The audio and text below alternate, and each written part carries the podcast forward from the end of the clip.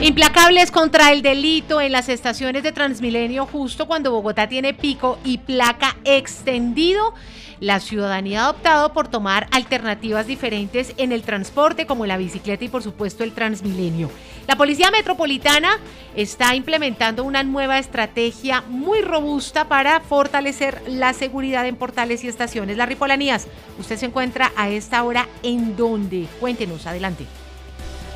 Un cordial saludo. En este momento me encuentro en el portal, en la estación de Transmilenio de Ricaute, aquí en la NQS con calle 3 y me acompaña el señor mayor general Eliezer Camacho Jiménez, quien es el comandante de la Policía Metropolitana de Bogotá y nos entrega detalles de estos controles y este acompañamiento que se está haciendo en Transmilenio. Señor general, muy buenos días, bienvenido al Magazine de la Mañana. El trabajo que se está realizando aquí en las estaciones de Transmilenio para fortalecer la seguridad de los capitalinos. Sí, buenos días. Nosotros tenemos un componente policial de profesionales y auxiliares de manera permanente mediante un convenio con el sistema de transporte masivo. Pero a raíz del el pico y placa y este sistema va a ser mucho más utilizado por los ciudadanos, estamos implementando unas fortalezas institucionales. La ubicación de 100 miembros de la Policía Nacional entre profesionales y auxiliares en 10 corredores viales los cuales van a estar realizando actividades a la entrada y salida a las estaciones con el fin de verificar antecedentes, de realizar requisas con detectores de metales con el fin de evitar el ingreso de armas blancas traumáticas o de fuego al sistema. Igualmente vamos a mantener el cubrimiento de los puentes peatonales con auxiliares que conduce hacia las estaciones de Transmilenio con el fin que las personas que se desplacen en estos sitios no eh, sufran afectaciones de hurto principalmente y muchas veces de lesiones personales.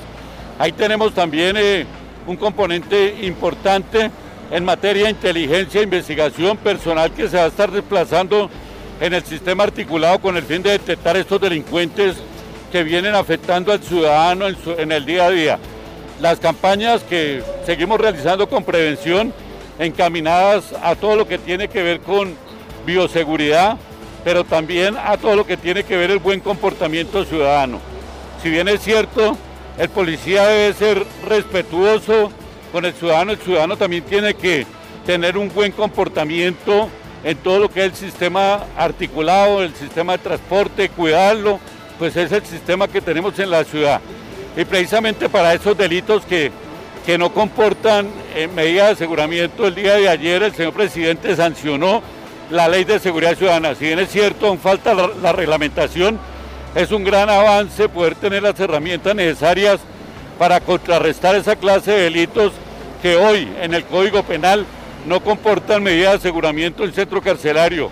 Es supremamente importante agravar delitos como el hurto más ese hurto violento que utilizan armas de fuego o armas blancas para cometerlo, o ese hurto que cometen dentro del sistema de transporte, ya sea masivo o zonal, que afecta día a día al ciudadano. Eso de manera general lo que estamos presentando el día de hoy. Esperamos el acompañamiento ciudadano, lo más importante. Todas las estaciones de Transmilenio tienen un auxiliar, tienen un profesional y tienen seguridad privada a la cual los ciudadanos pueden acercarse para que pues, puedan denunciar o puedan pedir el socorro en caso de ser necesario.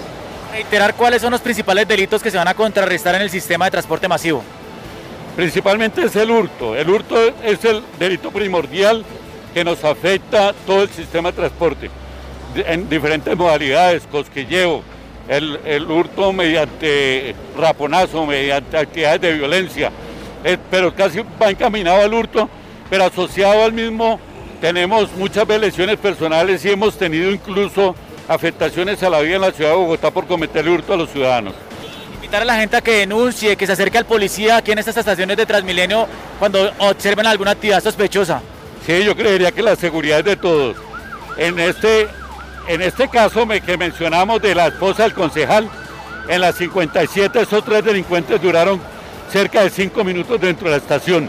Es importante que el ciudadano nos apoye observando a las personas, mirando personas que posiblemente pueden tener ciertas características, rápidamente ubicar al policía o al auxiliar para poder hacer una, verificación y, en sí, en realidad, cada caso de esos es un caso que impacta, pero diariamente se hace incautación de armas blancas, armas traumáticas, personas con antecedentes dentro del sistema que es lo que nos ha ayudado precisamente a que no se desborde la inseguridad dentro de todo lo que tiene que ver los corredores del sistema eh, Transmilenio principalmente. General, muchas gracias.